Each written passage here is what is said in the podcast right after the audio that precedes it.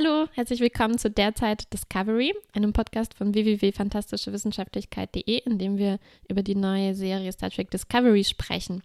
Ich bin Martha. Ich bin Kuba. Und heute ist Halloween.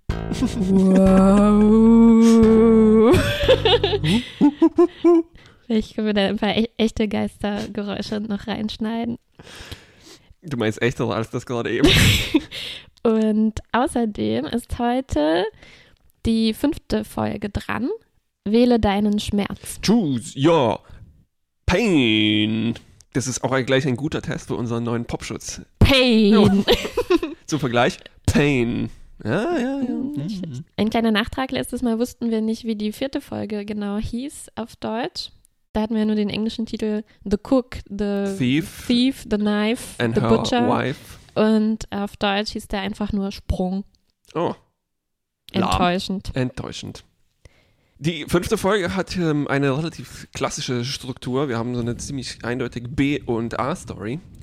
In oder man könnte auch sagen A- und B-Story, wenn man alphabetisch vorgeht. ähm, in der A-Story wird der Captain gekidnappt und von den Klingonen gefoltert. In der B-Story geht es darum, ähm, Updates am Pilz-Drive äh, durchzuführen. Und zwar, ähm, eigentlich geht es darum, den ein bisschen vegetarischer zu machen. Ja, um den, den Tardigrade zu schützen, dem es immer, immer schlechter geht. Genau, das Bärchentierchen. Die, durch die, die schlimmen Elektroden. die äh, schlimmen Brustwarzen-Elektroden. Ja. Ähm, Ripper heißt er. Und äh, es geht los äh, damit, dass Burnham einen Albtraum hat, einen selbstreflektiven Albtraum. Sie sieht sich selbst in der Sporenkammer. Mm. Und jetzt, ich, jetzt, da habe ich mir gedacht, da müssten die sich gedacht haben, ach, hätten wir das vielleicht doch nicht als Brustwarzenelektroden implementiert, weil in dieser Folge sehen wir jetzt noch ein paar Leute, die, die sich diesem Vorgang unterziehen und da ist das nochmal ein bisschen, äh, ein bisschen Ex merkwürdiger. Expliziter. Also Burnham sieht, wie sie sozusagen gequält wird anstelle hm. des Tardigrades. Ja. Später sehen wir auch, wie äh, Burnham mit ihrer wissenschaftlichen Methode äh, das auch tatsächlich feststellt, dass es Ripper schlecht geht, indem sie nämlich sein sehr menschliches Jaulen analysiert. Mhm. Also Ripper nach einem Sprung, damit ja, ist klar. Ist eigentlich sofort klar. Ja. Aber es ist auch klar, dass die Sternenflotte unbedingt äh, mehrere Bärchentierchen braucht, um ihre ganze Flotte auszurüsten. Mhm. Ähm, deshalb gibt es eine regelrechte Jagd auf diese Tierchen. Also eigentlich auf ähm, andere, weil bisher gibt es nur dieses eine. Ähm, ja, es wurde noch kein anderes jemals gesichtet, oder? Genau. Soweit ich das richtig verstanden habe. Mhm. Und damit ist auch die Discovery mh, hm, sowas wie das primäre Ziel für zum Beispiel die Klingonen, weil das die ein, das einzige mhm. Schiff ist mit ähm, eben so einem, dem einzigen Bärchentierchen. Genau, und der Captain kriegt eigentlich auch gleich äh, gesagt, dass er sich mal ein bisschen zurückhalten soll mit, äh, mit seinen mhm. Aktionen. Seinen Maverick-haften Eskapaden. Genau, um nicht so doll aufzufallen. Damit die Discovery nicht, nicht vielleicht zum Ziel Nummer eins wird. Ja. Ist es aber doch, und natürlich wird der Captain dann relativ bald gekidnappt. Ähm, weißt du noch, wie das dazu kam, dass der, der dieses gefährliche Shuttle-Flug unternehmen muss? Naja, das ist dann eine gute Gelegenheit, um ihn zu kidnappen. Oder war da noch mehr? Naja, ich weiß auch nicht. Ich habe nur festgestellt, hoppla, wie, wie ist der ist jetzt im Shuttle. Der Shuttle wird geentert von den Klingonen ähm, und äh, Lorca lässt auch dummerweise seine Augentropfen liegen. Genau, man sieht vorher noch ganz deutlich, wie er seine Augen behandelt. Ja äh, um nochmal auf seine Achillesferse äh, hinzuweisen, seine, Schwach, seine Schwachstelle. Und dieses Behandlungsgerät geht ihm verloren. Ja, natürlich sind das damit auch gleich Chekhovs Augentropfen. Genau. Ähm, ja. ja. Äh, er landet auf einem klingonischen Gefängnisschiff in einer Zelle mit zwei anderen Gefangenen, da kommen wir ja noch gleich dazu. Und äh, der, das, die Klingonen spielen ein fieses Spiel, nämlich äh, den Choose Titel your pain. Äh, und zwar hin und wieder kommt ein Klingone, ein Aufseher in die Zelle und sagt, zu dem fittesten der noch verbliebenen Gefangenen, der muss entscheiden, welcher seiner anderen Mitgefangenen äh, verprügelt wird. Und nicht nur verprügelt, sondern ziemlich brutal verprügelt. Ich bin ein bisschen zusammengezuckt, als ich gesehen habe, mm. wie der mm. Klingone dem irgendwie die Nase eingetreten hat. Uiuiui. Ja, dann sehen wir auch gleich, dass einer der Mitgefangenen skrupellos den Schmerz abgibt an seinen Mit Mitkollegen. Mhm. Da. Und es ist auch ein sehr alter Bekannter, nämlich es ist Harry Mudd. Harry Mudd, äh, bekannt vielleicht aus Original Series als, mh, wie spricht man das auf Deutsch aus? Flamboyant? Weiß ich nicht, was das ist. Äh, ich habe auch gelesen, jemand hat ihn als Campy bezeichnet. Das trifft vielleicht auch Und was bedeutet Campy? Ähm, äh, was bedeutet flamboyant? Oh. naja, ist übertrieben. Okay. Im Original hat er einen verrückt verzwirbelten Schnauzer, wenn ich mich Ja, richtig erinnere, einen. Ohrring. Ähm, und er ist generell so ein, ein, ein Teufel. So, Und was, was macht er da genau? Ich kann mich nicht an die Originalepisoden erinnern. Ist der so ein Schmuggler oder? Er ist ähm, Schmuggler und, wenn ich mich richtig erinnere, auch ähm, an die Star Trek Bücher, die danach kamen, hat er, glaube ich, einen ganzen Androidinnen-Harem. Uff. Mhm. Aber das war dann später. Das war Von jetzt. Von, von jetzt später, gesehen. genau, genau. Und er taucht dann irgendwann auch in den Next Generation Büchern auf. Und das ist jetzt dieser Schauspieler, auf den du dich gefreut hast. Genau, Oder? es ist äh, Rainer Wilson, mh, bekannt aus The Office, aus dem amerikanischen Office. Mhm. Und den haben wir auch, warte mal, haben wir den nicht gestern gesehen? Ja. Im, in dem, im, im Beastie Boys. Im Beastie Video. Boys Video, genau. Fight for Your Right äh, Revisited äh, hat er einen kleinen Cameo. Und äh, der andere Gefangene ist noch Harry Mudds kleines Haustier. Es ist so eine Art. Stimmt. Kleine Käfer. Und er heißt äh, auch Stuart. Ist Stuart. Hm, Ich glaube, benannt nach Stuart Little. Little. Und jetzt eine Gefangene Nummer drei ist ein der nächste Dude in einer langen Reihe von Dudes jetzt, die in Discovery irgendwie auftauchen. Eine, Ash Tyler. Ash Taylor, der hat auch einen richtigen Dude-Namen. Der ist ein Sternflottenangehöriger. Lorca versteht sich mit ihm gleich gut. Er nennt ihn so Soldat. Ja, er, er war auch dabei, äh, erzählt er, bei diesem Kampf am Doppelstern, Stimmt. äh, den, den, den Burnham ausgelöst hat, ja. Das ist dieser, dieser erste Kampf zwischen Klingonen und, Ja, und genau. Der hat, Föderation. Und da, da erfahren wir jetzt auch, ähm, wie lange das her ist, weil er sagt, er ist schon seit sieben Monaten hier in der Klingonenfolter. Ich glaube, das erfahren wir aber auch, indem da stand sechs Monate später und jetzt sind Mm. Folgen. Ja gut, aber für die, die da nicht gut aufgepasst haben, weil sie sich Notizen für ihren Podcast machen mussten, da kommt das jetzt nochmal, die Information. Ähm, ja, das ist, also ich habe mich auch sehr gefreut über die Recap am Anfang. Genau. Die habe ich diesmal nicht geskippt, Ja. sondern ähm, begierig aufgesogen. Und es gibt auch in dieser Folge, war das glaube ich äh, irgendwann später so eine Art ähm, eingebettetes Recap, in dem die nochmal alle Fakten zum Sporenantrieb zusammenfassen. Das war auch nett, fand ich auch gut. ich habe mich ein bisschen gewundert. Das, naja, Ne, die waren aber nicht nur zusammengefasst, waren auch neue, neue Infos. Zum Beispiel hatten wir uns gefragt, ja, letztes Mal, ob wie weit sich dieses Pilznetzwerk eigentlich erstreckt. Kann man da überall hin bis ans Ende hm. äh, des Universums? Und tatsächlich haben die jetzt gesagt, es ist unendlich. Mhm. Naja, trotzdem war das ein bisschen wie halt, äh, wir müssen jetzt ein paar Fakten noch dazu Mhm. polstern und wir wissen nicht, wie wir die im Dialog unterkriegen. Naja, ähm, hm. Ja, für, für uns. jedenfalls verbrüdern sich äh, Lorca und äh, Ash gleich und äh, gegen Harry Mudd. Ähm, Wobei, äh, da gibt es eine komische Szene. Sie ähm, unterhalten sich und ich habe mich gewundert, wie Lorca vielleicht sensitive Fakten auspackt, nämlich dazu, dass die Mhm. Discovery, hm, hey, ich habe ein ganz schnelles Schiff. Oh, Ja, ja, ja.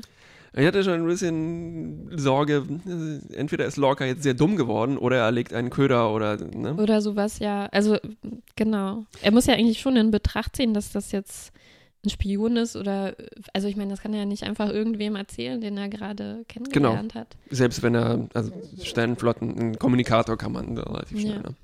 Ähm, und das Mhm. stellt sich auch als richtig heraus, weil Lorca wird dann. Stimmt, das war tatsächlich ein Köder. Genau, du hast ja. recht, weil der, der Stuart Little stellt sich auch heraus als ein Überwachungswanzenkäfer. Ja, aber ich glaube, er, hat- er trägt nur eine Wanze. Äh, und ist trotzdem einfach nur ein Er ist Käfer. einfach, stimmt. Ja. Er ist, stimmt. so ein Ich Käfer, der ein- eine Wanze trägt. Ein einfacher Käfer.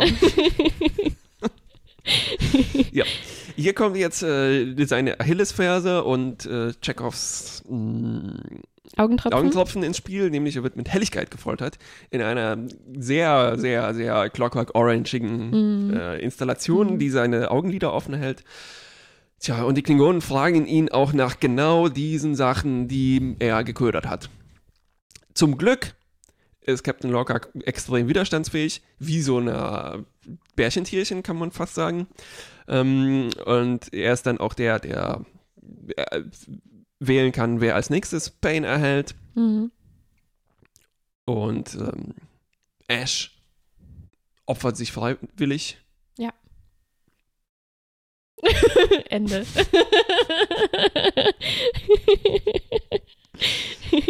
Und dann, ähm, Ash opfert sich freiwillig, aber ähm, sie tun sich sozusagen zusammen, um die Klingonen äh, dann zu überrumpeln In und zu besiegen. klassischen Sci-Fi-Action-Überwältigung, Genau, auf den Nacken draufhauen, Auf- bumm. auf die schon unendlich viele Gefängnisaufseher reingefallen sind. Ja, Hm. da kommt jetzt zum ersten Mal, scheint so durch, dass die Klingonen nicht so unbesiegbar sind. Bis jetzt waren die ja, äh, wurden die als sehr stark und brutal äh, Ja, ja. dargestellt. Und jetzt fallen die da relativ leicht irgendwie drauf rein und lassen sich auch ganz gut ähm, Ja. überrumpeln. Ja, ich habe auch eine Theorie gelesen, dass das Absicht wäre. Mhm. Und ja, also der Köder auf den Köder auf den Köder. Ja, hast du auch gelesen, dass Ash Tyler vielleicht doch ein Spion ist? Der sieht auch schon extrem spionhaft aus. Ich Mhm. hatte das von Anfang an das Gefühl. Ich dachte, vielleicht ist das nochmal so eine Tribble-Geschichte, dass sie einen Klingonen einfach glatt gebügelt haben. Das habe ich auch gedacht. Hm, hm, hm. Also habe ich nicht gedacht. Ich habe das gelesen. ich habe mir gar nichts gedacht. Ich dachte, oh, Ja. Tyler, so ein netter Typ. Dazu, dazu würde auch passen, dass sie relativ leicht aus diesem Gefängnisschiff entkommen Mhm. können. Und äh, deshalb äh, macht sich die äh, Serie auch gar nicht erst die Mühe zu zeigen, wie die da ein Schiff finden und davonfliegen können, sondern wir schneiden direkt zu Mhm. Einer Verfolgungsszene, wo die in so einem kleinen Klingonen-Schiff, Shuttle-Schiffchen in Richtung Discovery fliegen, äh, entkommen und dann von Sa- Saru eingesammelt werden. Weil inzwischen hat sich die Situation mit dem Bärchentierchen äh, entwickelt, ähm, obwohl Burnham bei Saru ihre Zweifel angemeldet hat, hey, Moment mal, Ja, der Doktor war sogar auch auf ihrer Seite. Der Doktor ähm, Kolber. Colber, also hat das Argument eingesehen, dass das womöglich ein äh, vernunftbegabtes Wesen sein könnte oder zumindest ein fühlendes Wesen Genau. und dass man es eigentlich schützen sollte. Als Crew mit gefangenes Crewmitglied sozusagen. Sozusagen, ja. Trotzdem setzt sich Saru erstmal über diese Einsicht vielleicht hinweg und sagt so, Mhm. ja, hier, ich muss auf 134 Leute aufpassen und ich muss meinen Captain retten. Ja. Ist mir jetzt egal, was Bärchentierchen für ähm, Pain empfindet. Genau, er will eigentlich im Prinzip ganz, ganz viele Sprünge äh, absolvieren, um irgendwo vielleicht den Captain äh, zu finden. Mhm, genau. Das ist vielleicht auch nochmal so eine Referenz auf den Titel, oder? Choose Your Pain. Bärchentierchen empfindet auch Pain. Äh, richtig. Na? Hm, hm, hm, Ja, hm, ja, hm, und die wälzen ihren Schmerz auf das Bärchen. Die wählen quasi das Bärchentierchen als denjenigen, der das, den Schmerz für sie Stimmt. ertragen muss. Obwohl das nicht so eine richtige Wahl ist, weil es gibt nur eins. nee, nee, nee, nee, nee. Das passt schon gut, weil danach, danach wählen sie jemand anders Genau, aus. weil sie kommen in die Bredouille, sie müssen dann tatsächlich eine andere Alternative finden, weil der finale äh, Sprung ähm, ist für Ripper tatsächlich der finale, der ist zu schrumpelt viel. dann. Er schrumpelt Ja. sich zusammen. Er wird total dehydriert und schrumpelt sich in so eine sich. kleine Kugel zusammen. Das ist dann wie so eine Kellerassel. genau, und es hat mich auch an äh, den, äh, na, den Caretaker aus Voyager äh, erinnert. Der ist ähnlich einem zusammengeschrumpelt. Klumpen Kacke, aber Nur hier ist nur, der, der Fürsorger, der war unwiderruflich geschrumpelt, aber für, für Bärchen besteht noch Hoffnung. Heißt das nicht auch bei diesen Mikroorganismen eine Versporung? Ähm, ich Ich kenne mich nicht so gut mit den Mikroorganismen aus. Mm, hast du aber immer behauptet. Nee, ich habe nur behauptet, ich hätte den tausendseitigen Wikipedia-Artikel gelesen. Ich meine mich an den Biologieunterricht zu erinnern und äh, dass zum Beispiel? Amöben, wenn die in äh, schlechte Zeiten kommen und vertrocknen würden, gehen die in so einen Zustand über, wo die äh, abgekapselt sind und so können dann auch zum Beispiel Mikroben äh, im Weltraum überleben und so weiter. Deshalb Aber warum sollte das Versporung heißen? Hat ja gar nichts mit Sporen zu tun. Ich denke, es heißt Verschrumpelung. Ja, beenden wir diese wir ethische diese- Debatte. Kommen wir zu unserer ethischen Debatte zurück. Ähm, die Alternative ist nämlich, die stellen fest, hm, wir könnten vielleicht auch DNA-kompatible Wesen nehmen und nicht nur das Bärchentierchen und die stellen fest, so hey, wir teilen ja mit Sporen und Myzelen und Pilzen allgemein auch 50% unserer DNA, nicht nur mit Schimpansen. Mhm. Es geht aber erstmal um menschliche DNA, vielleicht würde wäre das bei Saru anders. Ach nee, Saru ist so ähnlich. Der ist bestimmt 99 Prozent. Menschlich Identisch, kompatibel. ja. Mhm. Wer sich dann mm, von selbst freiwillig meldet, ist äh, Ingenieur Stamets. Stamets. Den ich, ich muss mich korrigieren, ich habe den bisher immer als Wissenschaftsoffizier bezeichnet, weil er so viel über die Mykologie und so, Ja. Pilz, Pilznetzwerk spricht. Aber eigentlich ist das unser Chefingenieur, oder? Ach, siehst du. Ja, nur weil dieser Drive so organisch ist, habe ich den nicht so gesehen, weil er nicht so viel technische, Ja, ja, ja. technische Dinge macht, sondern eher biologische. Ja, der ist so ein äh, Ingenieur wie Jordi war, der musste ja auch ganz viel forschen. Ja, ja, Und wobei, äh, äh, andererseits ähm, habe ich mich auch informiert, oder unsere, unsere äh, Hörerin, Katrin hat mich informiert, Mhm. diese kleinen Symbole, die die auf ihren Abzeichen Ja. haben, die hast du ja beobachtet, kleinen Kringel und so. Mhm. Ähm, habe ich nachgeguckt, oder also sie hat mir erzählt, die sind gleich wie in der Originalserie. Da hatten die die gleichen Symbolchen. Und die habe ich nachgeschaut. Da Mhm. stand das Kringelchen für Wissenschaft und Stamets hat einen Wissenschaftskringel. Das ist also so ein Wissenschaftsingenieur. Aber vielleicht gibt es überhaupt Ingenieurskringel? Ja, ja, Ah, ja, ja. gibt's auch. Lass mich raten, es ist so ein äh, Schlüssel zum Muttern so aufdrehen. genau, Werkzeugschlüssel. nee, es ist so eine eckige Spirale irgendwie. Ach ja, natürlich. Äh, eine Mutter.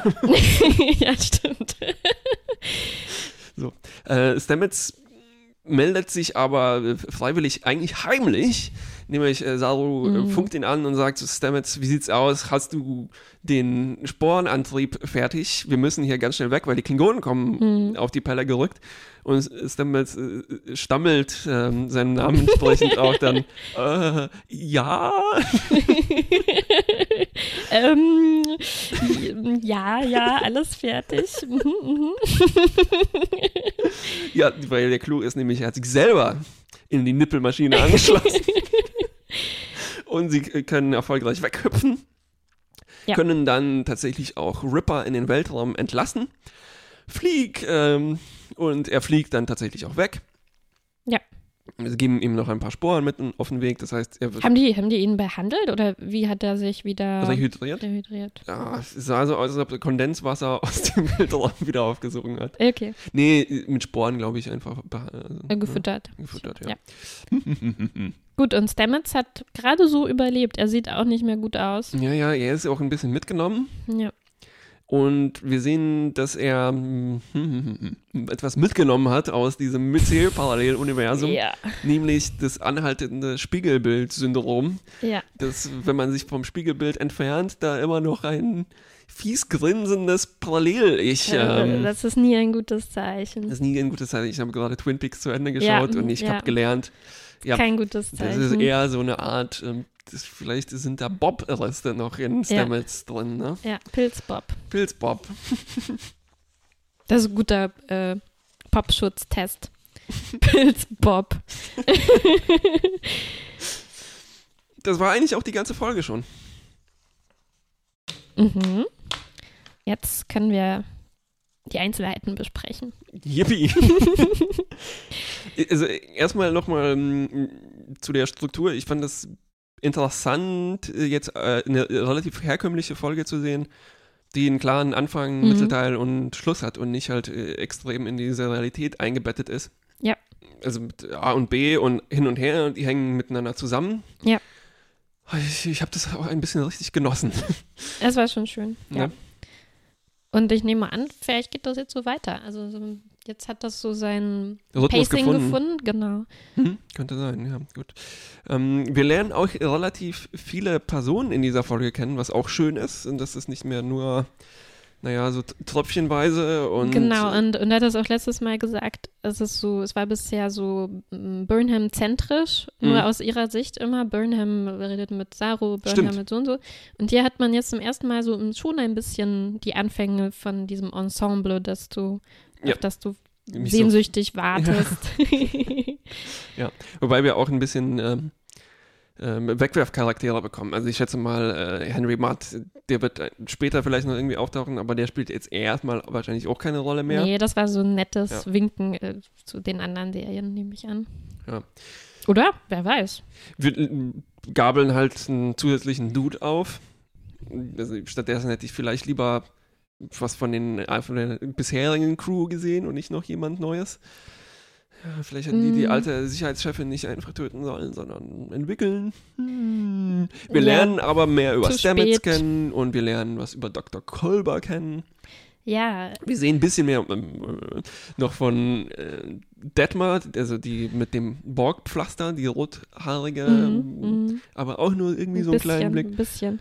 Aber zum Doktor und, äh, und Stamets muss man ja sagen, zum einen war da eine schöne, ein schöner Moment. Du sagst ja immer, du magst diese Casual-Dinge und was über die Einrichtung zu erfahren und so Alltagsgegenstände. Ja. Und wir sehen zum ersten Mal, oder? Zahnbürsten. Schallzahnbürsten, so wie die Schalldusche. Natürlich, Schal, ja, ja, ja. Ich habe mich schon gefragt. Mhm. Was machen die das, da? das war auch sehr spannend gemacht. Die hatten das bisher erstmal nur im Mund und ich dachte so, hm, sind das normale elektrische Zahnbürsten? Haben die sich so lange gehalten? Aber nein, die sind borstenfrei. Ja, aber es ist schon sehr enttäuschend, muss ich sagen, dass man sich immer noch die Zähne putzen muss. Ich hoffe ja, dass noch zu meinen Lebzeiten endlich irgendeine Technologie, Nano, Nano-Bürstchen oder so entwickelt werden, die das von selber erledigen während des Tages, dass man sich nicht jeden Tag so viele Minuten opfern muss, um sich die Zähne zu putzen. Ja. Gut, aber daneben, also dabei, Also es ist, es ist, äh, deshalb mag ich diese Szenen auch so sehr, weil die eine gute Gelegenheit sind, Charaktere, Charaktere bei täglichen Tätigkeiten so kennenzulernen und nicht nur in Stresssituationen oder so Abenteuern und sowas. Ja, genau. Und was wir hier sehen, also korrigiere mich, wenn ich hier falsch liege, Ja. aber wir sehen hier doch einen unglaublich, muss man leider sagen, einen unglaublich großen Schritt für Star Trek, Ein kleiner Schritt für Stamets. aber einen Riesenschritt für Star Trek. Äh, die putzen sich zusammen die Zähne, ne? Der äh, Doktor Ja. und Stamets. Wohnen die zusammen in einem Quartier? Die wohnen nicht nur zusammen in einem Quartier. Die schlafen auch in meinem Bett wahrscheinlich. Genau, und sie putzen sich äh, zärtlich zusammen die Zähne. Ja. Und das ist, ja, genau. Ich habe leider gesagt, weil es schade ist, dass sowas für, also dass Ja. man sagen muss, für Star Trek ist das schon Ja. eine Riesensache, Ja. weil bisher gab es da ganz, ganz wenig. Ganz, ganz wenig. Ich habe gelesen, dass es in einem der Reboots, ähm, Reboots. Reboots ähm, schon eine Szene mit explizit, Mm, ex, ja. äh, Gut, ja. expliziter Homosexualität gab, aber ähm, Aber in den Serien hatten wir Nee. eben nur diesen Lucia Dex-Moment mit ihrem ähm, ja, wir hatten Thrill-Momente mit äh, auch Dr. Crusher, wo das plötzlich Stimmt. ein Female-Host war und nicht mehr ein Male-Host. Ja. Äh, aber das war auch eher so, wir hatten bisher eigentlich nur Gay-Panic-Momente. Nee, muss ich äh, widersprechen. Bei Lucia fand ich das äh, schon angenehm. Mm, Das war ganz normal. ah ja, Das war Okay. alles ganz normal. Also Ja. da hatte niemand ein Problem damit. Aber ja, war halt eben nur eine Szene in äh, Ja. Jahrzehnten, äh, Jahrzehnten von Star Trek. Aber jetzt vielleicht Ja. tut sich was. ich habe irgendwo in einer Review gelesen, auch schade, dass die sich nicht geküsst haben. Aber ich fand das genau richtig. Das war so Mhm. Ja. casual. Ja. Eben, ne? Zähne putzen. Zähne putzen. Muss man machen. Immer noch. Ja, das war schon einer meiner Lieblingsmomente, Ja. kann, ich, äh, kann ich dazu sagen. Der äh, andere Moment, der für große Wellen gesorgt hat, äh, jetzt kann ich nämlich auch ein Oh ja, berichten. ich weiß, welchen du ja, ja, ja. meinst, glaube ich. Es ist, es ist auch so eine Art Casualness, aber in eine andere Richtung. Und zwar, pass auf, wir sagen es äh, zu, zu zwei zusammen. okay. Drei, zwei, eins. Fuck. Fucking cool. Zum Glück haben wir unseren äh, äh, Podcast als explicit markiert. Sonst könnten wir das jetzt gar nicht besprechen. Also nämlich diese ganzen Infos geliefert werden über den ähm, Pilz Drive. Du meinte so ein Info-Drop Ja, irgendwie. genau. Unelegant, aber trotzdem, das bietet Kadett Tilly Mhm. dann die Gelegenheit zu sagen, dass sie das fucking cool Mhm. findet, was sie da machen. Boah, so viel Wissenschaft. Fucking cool. Sehr realistisch eigentlich. Hm, Ich sage das auch oft. Aber, also, wie fandst du das? Dass sie so sagt? Die Delivery auch davon. Ich war überrascht. Ja, ja. Davor gibt es, glaube ich, noch kurz ein Shit, wenn ich mich richtig erinnere, am, auf dem, in Oh, der Zelle. Das habe ich nicht, Da, nicht da ist schon eine Augenbraue bei mir hochgegangen und bei dem Fuck Mhm. sind dann beide nach oben gegangen. Gar nicht mehr runtergekommen. ja, aber vielleicht wirkt das noch viel stärker auf so amerikanische Zuschauer, oder? Die das wirklich im Fernsehen oh, auf jeden Fall. haben. Ja, ja, ja, ja. Und also nicht nur im Fernsehen nicht haben, sondern bisher halt 500, 600 Folgen Star Trek gesehen haben, wo Ja. das auf keinen Fall äh, vorkommt, außer in Generations, wenn ich richtig gelesen habe. Hm, Im Film? Genau, weil im Kino ist es ja dann auch wieder so, anders. Ne? wer sagt das da? Äh, Ich habe irgendwas gelesen, dass das Diana sagt. Troy? Ich bin geschockt. Ich auch. es, es war aber auch so ein bisschen äh, reingedrückt, muss ich sagen.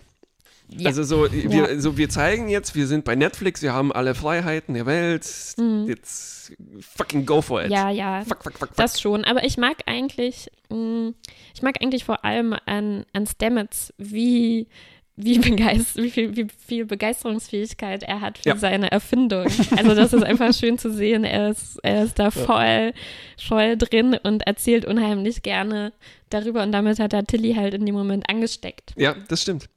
Und äh, es ist auch so, wie das weitergeht und wie die darauf reagieren, ist das halt auch so ein bisschen albern, ein bisschen doof und damit ist das in so einer sehr guten Star Trek Humor-Tradition. Genau. Weil Star ja. Trek hatte das mit dem Humor noch nie so richtig raus. Ja, es ist so ein bisschen peinlich, aber angenehm. ich habe mich an, zu Hause gefühlt. an, an, viele Riker-Szenen, wo Riker dann so, so, ein, so ein Lächeln aufsetzt und seine Augen zusammenkneift. ja. ja.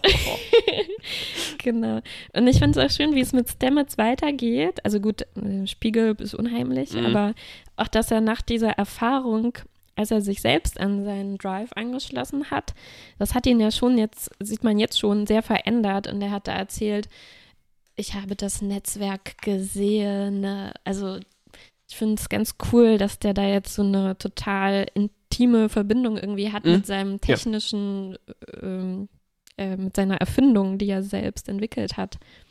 ja, es ist auch, ich glaube, es ist interessanter als jetzt ständig das Tardigrade als Ja, ich war ein bisschen froh, dass die das entlassen konnten Mhm. jetzt in Ja. die Freiheit. einerseits aus eben guten vegetarischen Gründen, andererseits hast du halt nicht äh, jemand in der Serie, einen Charakter, der keinen Charakter hat ja. und keine Augen und keinen Mund, sondern sich nur Doch, über einen Mund hat der. Stimmt, und er Brüste. kann auch niedlich jaulen wie ein Hündchen. Ne? Naja. Ja, ja, aber Ja, er hat ja. jetzt schon ausgedient, muss man sagen. Er wurde völlig ausgenutzt, buchstäblich. Regelrecht ausgepresst. Ausgepresst. Also das letzte bisschen äh, Story-Potenzial, was ihnen drin war, ist sozusagen entwichen. ja. Und jetzt äh, hat er aber zum Glück ein Happy End. Ja. Die haben auch eigentlich alles aus dieser äh, vegetarischen Geschichte rausgepresst, was so philosophisch, glaube ich, drin war. Ja, Ne? ja. ja. Ähm, äh, aber äh, apropos Philosophie, was sagst du denn zu zum Beispiel der Kritik von Mudd an der ähm, Sternflotten? Fand ich interessant, ja. Er sagt, äh, sie sprechen darüber, ob sie wirklich den Krieg angefangen haben Mhm. ähm, oder nicht. Und Matt sagt sowas wie, äh, na, ihr habt schon mit dem Krieg angefangen, als ihr euch entschieden habt, to boldly go, Go, or, mhm, äh, genau. und so weiter. Ähm, und da unterstellt er der Sternenflotte äh, schon, dass sie so eine Art Eroberungsimperium Mhm. Quasi ist und alle sich einverleiben will.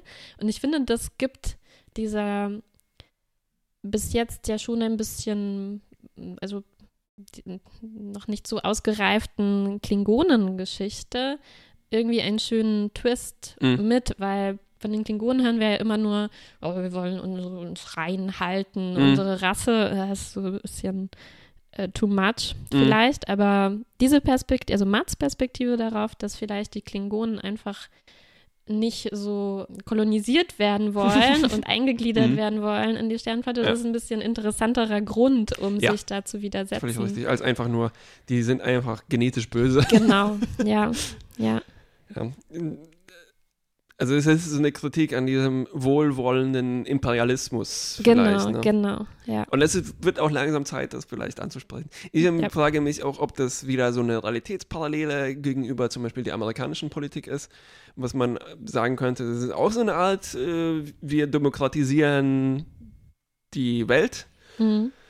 Naja, mal sehen, wie sich das entwickelt. Ähm, Ja, aber fand ich gut von Matt, was er da, dass Ja. er das angesprochen ja, hat. ja. Und wie fandest du, wenn wir jetzt bei der Ethik bleiben, Lorcas Verhalten? Ach ja, ich habe so ein bisschen Bedenken. Mhm. Ich bin, ich, ich frage mich, wie sich das weiterentwickelt wi- wird mit seiner Maverickness und so. Also ich, äh, der Zweck heiligt die Mittel, Hauptsache Resultate erzielen. Ja. Ja, wir Hm. lernen eigentlich, also ich habe da so zwei Szenen im Kopf. Zum einen lernen wir was Neues über Lorca, nämlich, dass er einen Knacks hat oder ein Trauma, weil er wohl mal ein Schiff kommandiert hat, das in Gefahr war, den Klingonen in die, Hel in die Hände zu Mhm. fallen. Ja. Und er hat sich entschieden, dieses Schiff zu sprengen, um Ja. sie vor dieser, um vor dieser Perspektive zu bewahren, da gefoltert zu werden. Das ist ja hart. Das ist sehr hart. Ich frage mich, ob das auch so hart sein müsste, um diesen, diese Wirkung auf Lorcas Seele zu haben. Hätte Ja. man das. Ja. Und die zweite Szene ist, dass am Ende, als Lorca und sein neuer Freund Ash fliehen, will Matt natürlich mit, Mhm. möchte nicht auf dem Folterschiff zurückbleiben.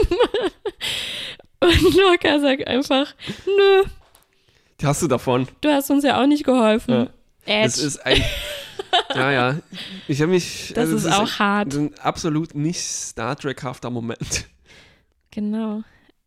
Ich muss, äh, das Problem daran, wenn man andere Reviews liest, ist, dass man dann immer sagt, so, ich habe gelesen noch irgendwo. Mhm. Aber in, in, äh, nimm es so einfach so, dass ich das jetzt als Zitat, äh, und das Ja. ist nicht mein eigener Gedanke, ähm, dass, also das war so eine Kritik an der Kritik, dass es, ähm, dass die Discovery nicht so richtig Star Trek-haft sei. Ne? Mhm. Und es geht darum, naja, das ist ein Prequel, da war die Sternflotte vielleicht noch nicht so weiterentwickelt und auch die Menschheit noch nicht halt so auf Next Generation, wir sind alle gut Level Mhm. und konfliktfrei und so weiter. Und in dem Fall ist es halt, naja, so ein Character Flaw von Lorca, dass er eben halt böse und schlecht ist. Die Ja. Frage ist, dass, ob das so interessant ist. Die Frage ist halt auch, wie es inszeniert ist, weil ich fand Ja. diese, okay, dass, dass er da, da, das Schiff gesprengt hat, ich glaube, das wird ja auch noch thematisiert werden. Wahrscheinlich und, schon, ja. Und da- das ist natürlich ähm, ein klarer, äh, bedenklicher Moment in seiner Vergangenheit, der, über den noch gesprochen werden muss. Aber diese andere Szene, wo er Matt zurücklässt, ich fand, das hatte schon sowas von so äh, der coole Abenteurer, äh, schlägt jetzt den, den bösen Matt mit seinen eigenen Mitteln Mhm. und haha, wir freuen uns mit ihm, dass die, Oh. dass die ihm jetzt ein Ja, ja, ja. Schnippchen Mhm. schlagen.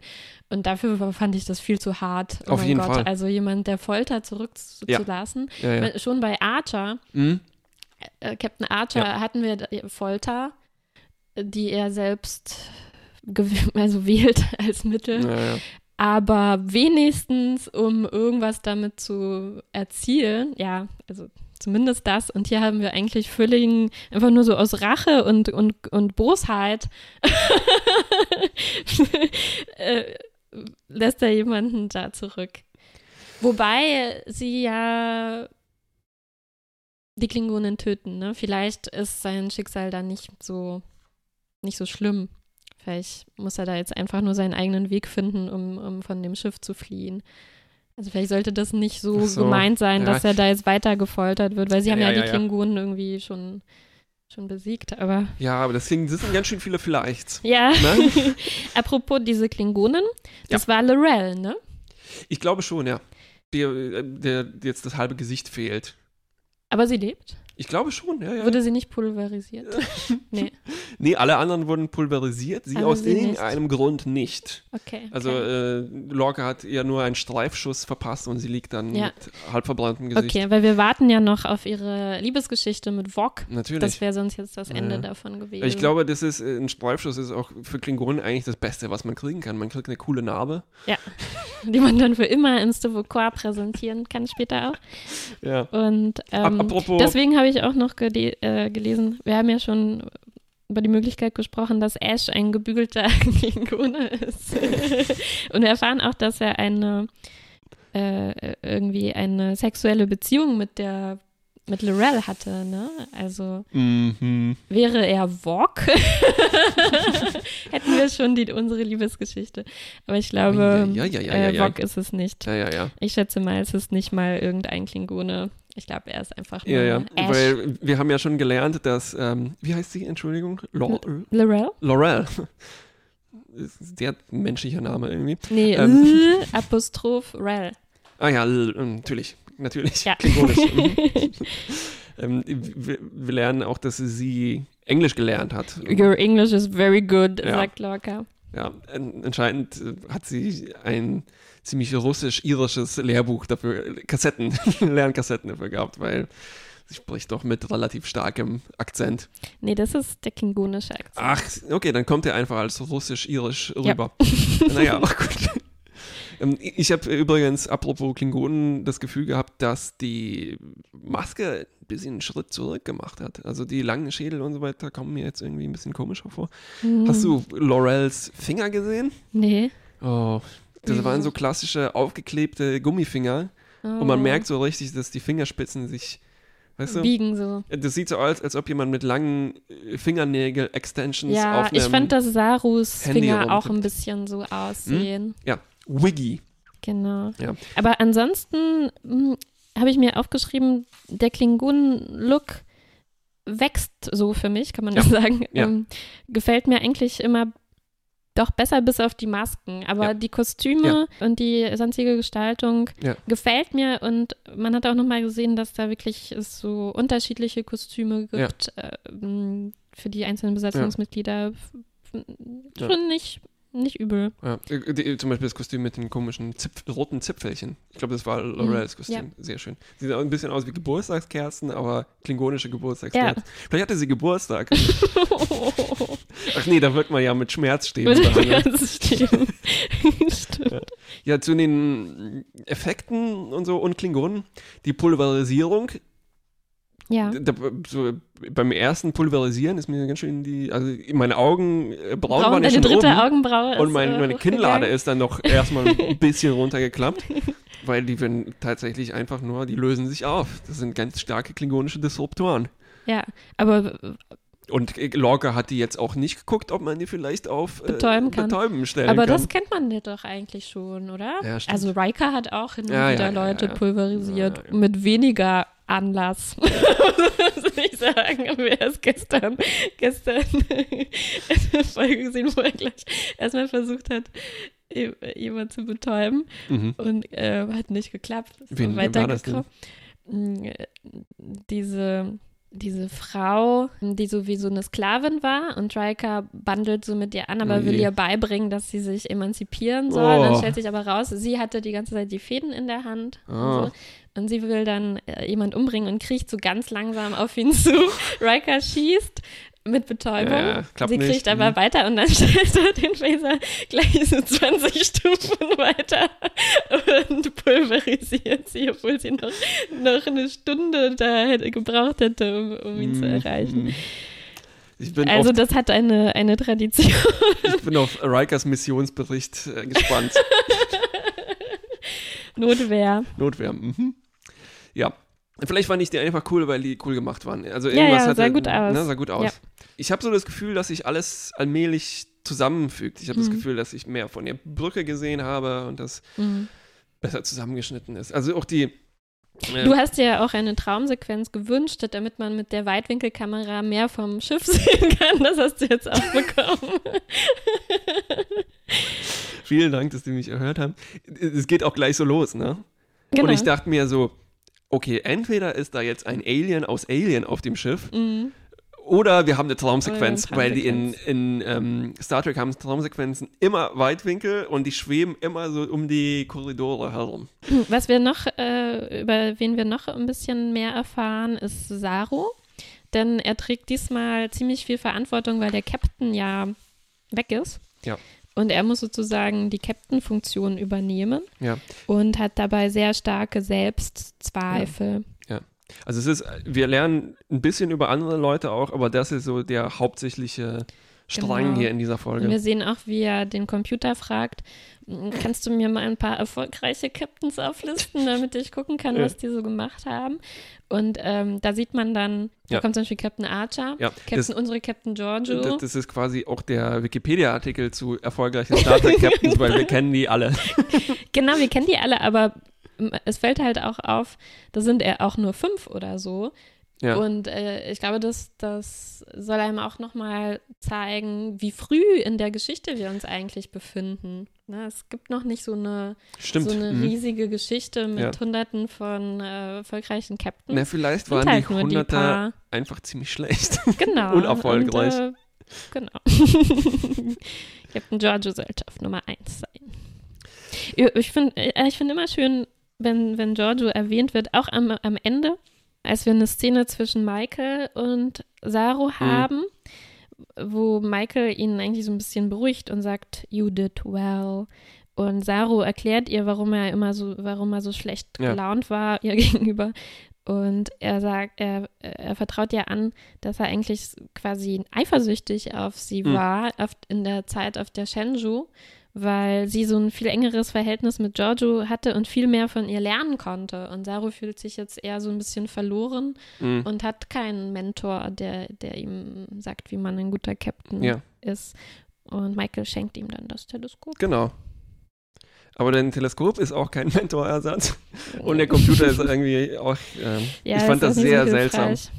Der, äh, auch die, äh, der, der Charakter des Computers ist, wird immer fragwürdiger. Also schon einmal mit dieser moralisch-ethischen Mhm. Überstimmung. Und jetzt war übrigens der Vorschlag des Computers, ja, dann beseitige doch den Grund für dein Leiden. Na, und das wäre Burnham gewesen. Äh, was? Ja, ja, ja. Hat der Computer gesagt? Ja, ja, also die, ja, hm. Harte Worte.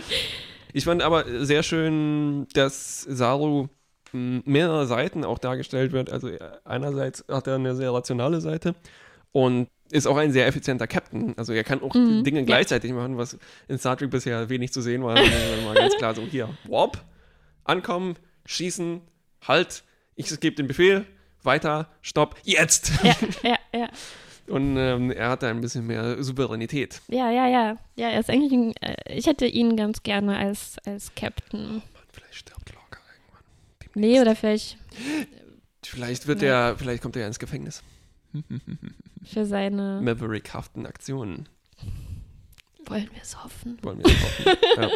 Aber ich, ich fand, dazu finde ich auch sehr schön, dass man trotzdem seine, seine, seine Angstdrüsen äh, rauskommen Stimmt, sieht. das ist eigentlich schön, dass man die sieht. Ja. Äh, Das ist so, äh, auch wenn er souverän irgendwie handelt, Ja. Merkt man, er ist doch Ah, ja, ja. nervös bei dieser, bei dieser Aufgabe. Das ist eigentlich ganz sympathisch. ich Weil meine Angstdrüsen, die stellen sich bei so solchen Situationen auch auf. ja, es ist halt wie rot werden im Prinzip. ja, ne? oder schwitzen. Es ist auch ein guter ähm, Weg, um zum Beispiel den Mimikmangel durch so eine Maske Ja, zu äh, rekompensieren. Das stimmt, das stimmt. Ein schöner Alien, Alien-Mimik ist es, Genau. Alien-Gestik. Ja, ja. ja. Während die Klingonen einfach overacten müssen und denen bleibt eigentlich nur noch Wut übrig. Genau. Ja, auf jeden Fall fand ich schön, dass Saru so kompetent ist. Mhm. Auch so eine, wir wollen Resultate, let's get the job done Mhm. Mentalität hat, aber eben halt nicht wie, äh, er, er ist das Komplement zum Captain, ne? Ja, ähm, und ja. auch, dass er tatsächlich, und er hat dann auch so diese vulkanische Seite, so, naja, ein Bärchentierchen gegen 134, ne? Mhm. Der, das Wohl des Einzelnen liegt Ja. nicht über bla bla bla bla. Wobei er eigentlich auch nur den Captain retten wollte. Eigentlich schon, ne? Hm. Und er hätte vielleicht auch überlegen können, das Bärchentierchen, das ist ja schon ein sehr zentraler Faktor für die Sternflotte auch. Das ist ja, was ihren neuen Antrieb quasi erst ermöglicht. Und sie haben ja nur eins. Ja, Also so ganz vulkanisch finde Ja, ich ja, jetzt ja. nicht. Nee, er hat schon ein bisschen nicht. mit seinem Herzen auch gehandelt. ja, Weil den. Captain kennt er, den möchte er wieder haben. ja. Das ist eben, das ist auch schön. Er hat ein Eben. Herz. Ja, zum Mm. Glück. Vielleicht auch mehrere, ein oder mehrere Herzen. So, ich glaube, es ist Fazit-Time. Ich möchte noch ein kleines Zitat sagen. Stamets spricht mit Burnham und, äh, und sagt, You say Portabello, I say Portobello. ich mag, es gab viele, mehrere so kleine Momente, wo endlich, wo ich ein bisschen so lachen musste. Wir haben ja auch darüber gesprochen, dass es sehr ernst war bisher. Und ähm, nach wo er dann sagt, what are you doing with your mouth? also sie so wieder die Ge- Gesichtszüge entgleisen irgendwie. Ja. Also äh, sie haben in, schon so einfach schöne Ja, ja, ja. Chemie-Momente zwischen den, den Crewmitgliedern eingebaut. Und es, es gibt auch, äh, Tilly sagt, glaube ich, I love feeling feelings. so wie ich. Ich mag gute Gefühle, ist eine, eine meiner Catchphrases. Und Burnham sagt auch so, äh, sie muss äh, swallowing the urge to set the record straight. Genau, das sagt sie als Antwort zu What are you doing with your mouth? Ach ja, du, ja, ja, genau. Das war einfach, das war gut. Das war gut. Trotzdem, also die Dialoge sind gut, aber vor allem die Tilly-Figur ist manchmal, erinnert mich so an zeitgenössische Comedy-Sachen. Mm, Also mhm, es ist so mhm, klassisches Banter, mhm. was Was ist Banter? So hin und her. Hin und her, genau, ja. Was dann mm, cool ist, wenn es mehr über den Charakter sagt oder zur Mhm. Story beiträgt, aber oft hat das eben das Gefühl, dass es nicht wirklich an die Person angedockt ist. Okay. Das merkst du zum Beispiel bei schlecht geschriebenen Komödien, wenn alle mit ungefähr dem gleichen Ton sprechen Mhm, mhm. und alle die gleichen, die gleiche Art von Witzen machen. Okay. Und ja. äh, das ist so, aber hier ist es wahrscheinlich dann nur Tilly. Na gut, Stamets hat auch ein paar gute Lines und so weiter. Mal sehen, ja, wie sich das ja, entwickelt. mal gucken. Aber auch, es ist auf einem guten Weg, würde ich sagen. Ich finde auch. Wollen wir ein bisschen bessere Note diesmal geben? Was hatten wir das? Wir hatten immer Mittelstern gesagt, weil wir Mittelstern. uns nicht entscheiden Bisher war, glaube ich, alles Mittelstern. Ja, wir sind jetzt vielleicht zwei Sterne Mittel, zwei Stern. gut. auf dem Ja. Weg nach oben. Auf der klassischen Skala gut, mittel, schlecht. Ja. Ja, also ich mochte, dass das so abgeschlossen ist in einer Episode Mhm. und nicht viel, viel Arkiness und Serialität Ja. drin ist. Ich, Fol mo Folgigkeit, habe ich Folgigkeit. aufgeschrieben. ich mochte, dass es mehr äh, jetzt die Welt äh, macht sich so, also ich habe ein besseres Gefühl für das Schiff, wo die sind, Mhm. wo alles ist und Ja. sowas, ne? Ja. Und ich mochte, dass wir auch nicht ein, nicht zwei, sondern drei gleich moralische Dilemmata haben, Stimmt. wenn auch nur so ein bisschen eingekratzt. Also wir haben so das ähm, Prisoners Dilemma. Ich weiß nicht, ob das klassische ist, aber es ist so eine Ja, Art. irgendein Prisoner, wir haben Prisoners und ein Dilemma. Genau, wir haben so die Vegetarität des Antriebs und halt so ein klassisches Star Trek-Ding, äh, äh, empfindungsfähige Wesen, darf man die benutzen oder Mhm. nicht? Mhm. Und wir haben eben Sarus so, äh, naja, 134 Menschen gegen ein eventuell empfindungsfähiges Bärchentierchen. Ja. Genau, ja. Das ist mein Fazit. Ein schönes Fazit. Bis zum nächsten Mal. Bis zum nächsten Mal.